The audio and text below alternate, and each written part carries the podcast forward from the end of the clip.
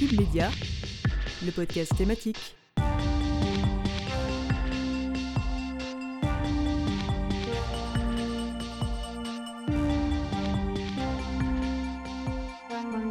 Bonjour à toutes et à tous, chers auditeurs et chères auditrices, je suis ravie de vous retrouver aujourd'hui dans ce nouvel épisode spécial Halloween de Cube. Aujourd'hui, nos chroniqueuses de qualité se sont interrogées sur les origines d'Halloween comme nous propose Manon Hilaire. Lisa Pio, quant à elle, nous fait le portrait de la semaine puisqu'elle a interviewé l'association lilloise Lille Recherche Paranormale et Flora Granchette, quant à elle, s'est interrogée sur les origines de l'exorcisme. On ne perd pas une minute de plus sur Cube, c'est parti.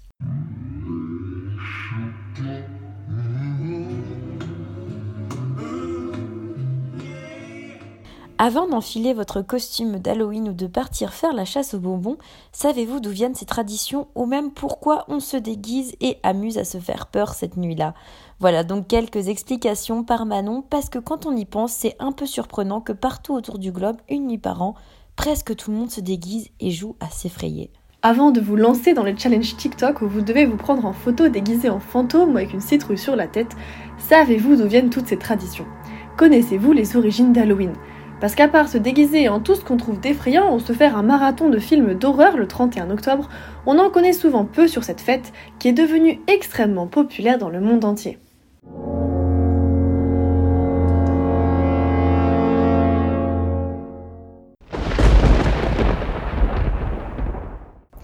Pour comprendre les origines d'Halloween, il faut revenir quelques 2000 ans auparavant chez les Celtes. Il y a 2000 ans donc, le 31 octobre au soir, les Celtes se réunissaient pour fêter la fin de la saison des moissons et avec ça, le passage de l'été à l'hiver ou de la lumière à l'obscurité. C'était aussi la nuit où l'on considérait que le voile entre le monde des vivants et le monde des morts était le plus fin et qu'il était donc possible aux esprits de passer au travers. C'était un moment où les morts allaient visiter les vivants et pour éviter que les démons ne leur fassent du mal, les vivants portaient des costumes et des masques. Par ailleurs, le 31 octobre serait aussi la date qui correspondrait au Nouvel An celte, avec l'idée d'un jour magique de passage d'une année à l'autre. Au fur et à mesure des siècles, l'influence catholique a grandi en Europe et elle désapprouvait grandement ces traditions et souhaitait éradiquer toutes ces fêtes païennes. Le Vatican l'a même, au 7e siècle, fusionné avec le 1er novembre comme jour des saints en honneur des martyrs et défunts. Et en ancien anglais, la Toussaint, qui est donc encore aujourd'hui fêtée le 1er novembre, était appelée All Hallow Day, qui signifie le jour de tous les saints. On comprend donc rapidement les origines du mot Halloween, qui vient lui de All Hallow Even, la veille de tous les saints.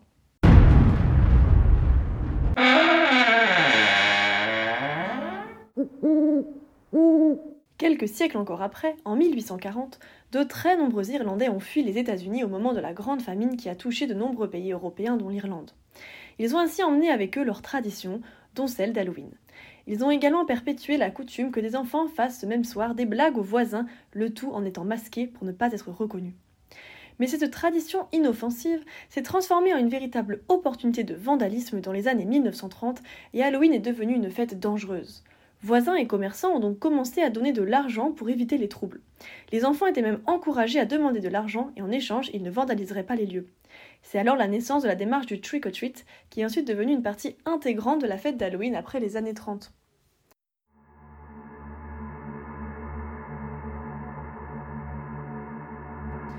Concernant les fameuses citrouilles que l'on découpe et illumine, là aussi il y a une explication à cette tradition assez étonnante. Selon la légende, au XVIIe siècle, un veilleur de nuit appelé Jack est mort et a été refusé et au paradis et aux enfers.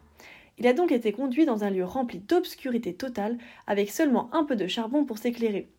La tradition de placer des navets éclairés pour effrayer Jack a donc commencé, et une fois que les Irlandais sont arrivés aux États-Unis, ils ont trouvé des citrouilles en abondance et ont donc perpétué la tradition dans des citrouilles. Et aujourd'hui, elles sont devenues un véritable symbole d'Halloween. On se rend donc compte qu'aujourd'hui la fête a presque entièrement, voire totalement perdu sa partie religieuse et mystique, mais s'est considérablement popularisée.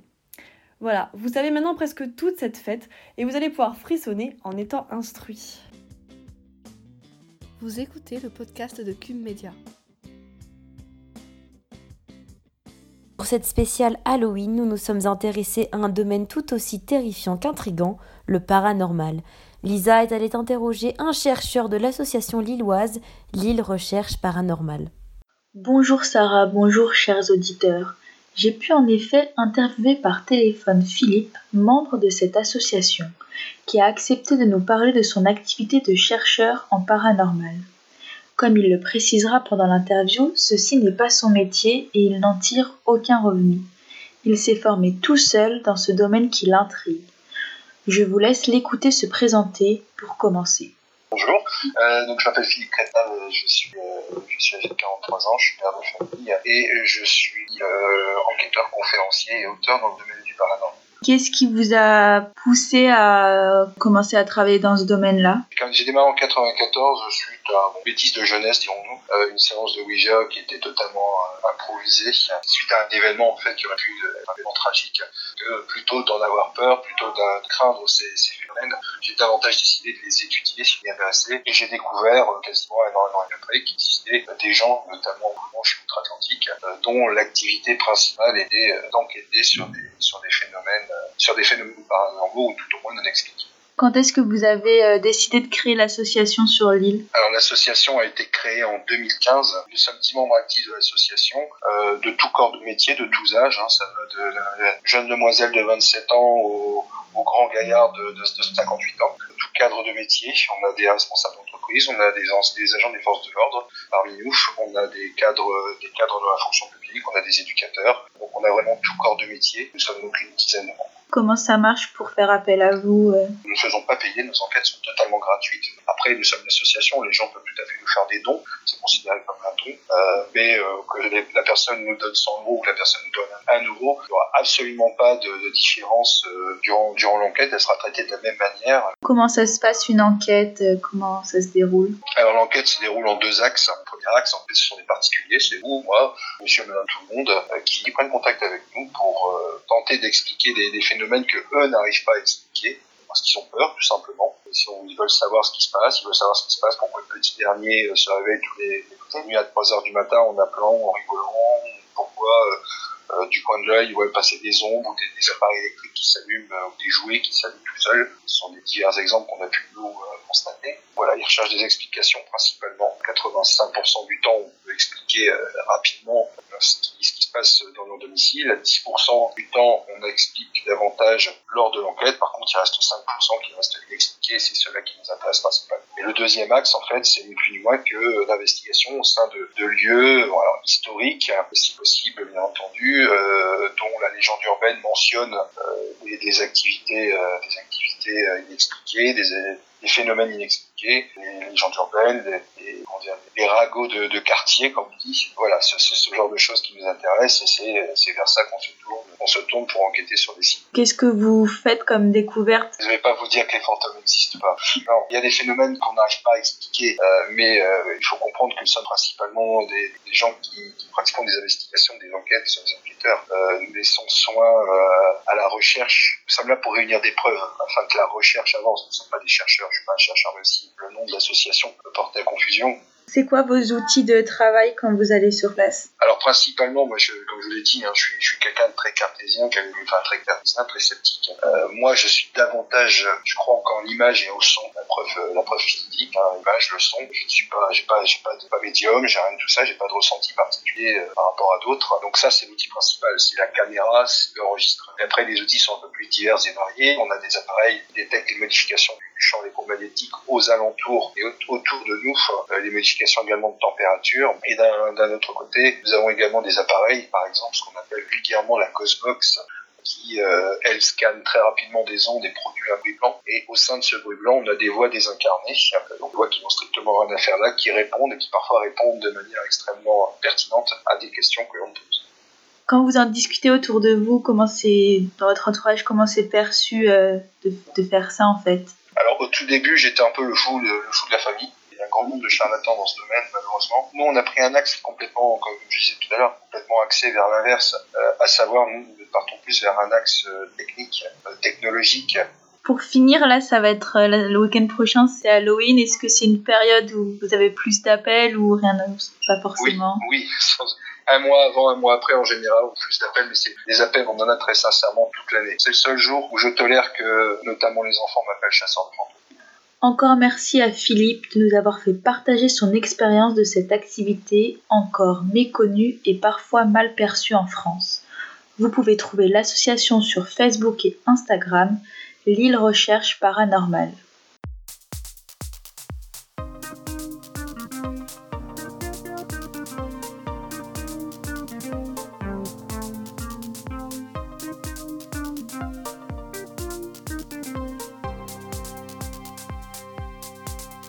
Va des rétro Santanas, vous connaissez assurément cette expression, mais saviez-vous qu'au départ, elle était prononcée lors d'un exorcisme pour repousser le malin Flora revient sur ce rituel bien connu du cinéma d'horreur qui existe depuis les premiers temps de l'Église catholique. Vous écoutez le podcast de Cube Media. Une esthétique horrifiante, une histoire de possession démoniaque, en 1973, le film L'Exorciste sortait dans les salles obscures, un véritable événement. Pris d'effroi devant le grand écran, des spectateurs sont pris de convulsions, certains vomissent. Des ambulances stationnent devant les salles de cinéma pour réceptionner les spectateurs les plus traumatisés. Pour résumer un petit peu le film, dans la ville de Georgetown aux États-Unis, Chris McNeil et sa fille Regan vivent un véritable enfer.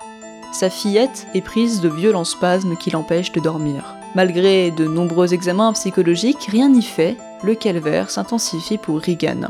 Sa mère, désespérée, se tourne alors vers l'église pour détruire le démon qui possède sa fille. Elle contacte ainsi le père Carras pour qu'il pratique un exorcisme.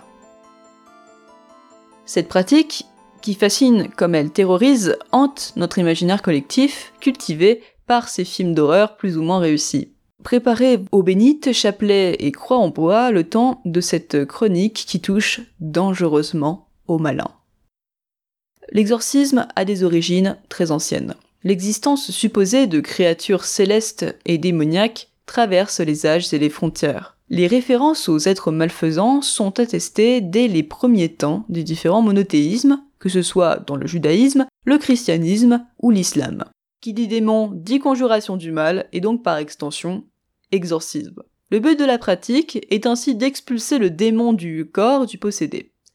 L'exorcisme que nous connaissons le plus en Occident, c'est évidemment celui de l'Église catholique, qui est aussi le plus représenté au cinéma. Le rituel est introduit dans la liturgie du baptême dans la seconde moitié du deuxième siècle après Jésus-Christ. Une introduction qui se fonde sur le Nouveau Testament. L'évangile de Saint Matthieu affirme ainsi que l'habitation privilégiée par les démons est l'homme. Pour contrer le mal, le Nouveau Testament énonce plusieurs types d'exorcismes et méthodes pour faire fuir le manant. Au Moyen Âge, la pratique s'institutionnalise et l'exorcista devient le troisième ordre mineur après l'ordre du portier et du lectorat. Mais que fait-on pendant un exorcisme chrétien? Eh bien déjà, il faut être sûr de la possession du fidèle. Les signes peuvent être la maîtrise d'une langue inconnue du possédé, détenir une force supérieure à la normale, avoir une réticence violente envers Dieu, les images saintes, la Vierge. L'exorciste va procéder par étapes. D'abord, il réalise une prière, puis asperge d'eau bénite le possédé. L'exorciste poursuit par la litanie des saints, puis les psaumes, et enfin la lecture de l'évangile. Par la suite, le prêtre impose ses mains sur la tête du fidèle, et tous les proches récitent avec lui le credo et la renonciation à Satan. À l'époque contemporaine, L'un des exorcismes les plus connus est celui de Maurice Thériault. Son nom vous dit peut-être quelque chose si vous êtes adepte de l'univers cinématographique Conjuring. Le cas de Maurice Thériault fait partie des dossiers emblématiques d'Ed et Lorraine Warren. Franco-canadien, né dans le Maine en 1936, il est battu par son père dans son enfance, traumatisé après l'acte zoophile impliquant son père, auquel il aurait été forcé de participer. Désespéré par le comportement ultra-violent de son paternel, il scandera à plusieurs reprises J'aimerais mieux travailler pour le diable que travailler avec toi. Comme vous l'imaginez, il aurait pactisé sans le vouloir avec le diable. En 1981, il apprend une terrible nouvelle, son père a assassiné sa mère et s'est suicidé. Dès lors, des phénomènes des plus glaçants se produisent, on pourrait le voir léviter, des objets bougent tout seuls, il pleurerait des larmes de sang, Devant l'ampleur du phénomène, les Warren sont appelés en urgence. Ce dernier appelle un évêque qui réalisera le premier exorcisme filmé de l'histoire. Si vous cherchez un petit peu sur internet, vous trouverez la vidéo. L'exorcisme en apparence euh, l'a guéri, mais cela ne l'a pas empêché, quelques années plus tard, de battre sa femme et de se suicider. Troubles psychiatriques causés par une enfance traumatisante ou réelle possession démoniaque, je vous laisse juger. Mais aujourd'hui, quelle place pour l'exorcisme Si chez les protestants et les juifs, la pratique a été complètement bannie, chez les catholiques et les musulmans, l'exorcisme reste pratiqué. Dans chaque diocèse, on confère cette tâche à au moins un prêtre. Par exemple, dans la région Île-de-France, le service de l'exorcisme est confié au père Jean-Pascal Duloisy, qui s'oppose au moins quatre fois par mois aux forces démoniaques. Mais comment réellement savoir si un fidèle est possédé par le démon ou s'il souffre simplement d'une maladie psychiatrique? Et c'est là tout le problème. L'exorcisme se pratique pour n'importe quel prétexte, pour des problèmes psychiatriques, mais également des comportements considérés comme déviants pour les familles, comme par exemple l'homosexualité. Il faut rappeler que dans beaucoup de pays africains où le christianisme et l'islam ont une forte influence, les personnes souffrant d'une maladie mentale, comme la bipolarité ou la schizophrénie, sont pour la plupart considérées comme possédées par le diable. Aujourd'hui, en France, l'exorcisme est une pratique très encadrée par l'Église catholique, et on en dénombre de moins en moins. Le fidèle a souvent besoin d'écoute, et d'un suivi psychiatrique. Seulement un cas sur dix aboutit véritablement au rituel.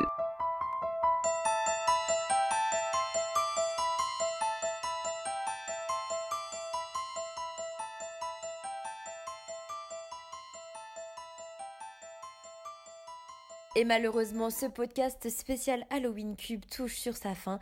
L'occasion pour moi de remercier toutes nos, chroniqueuses de talent, Lisa Pio, qui nous a fait l'interview de la semaine avec l'association lilloise Lille Recherche Paranormale, Manon Hiller qui nous a expliqué les traditions d'Halloween, et quant à Flora Granchette qui nous a expliqué les origines de l'exorcisme.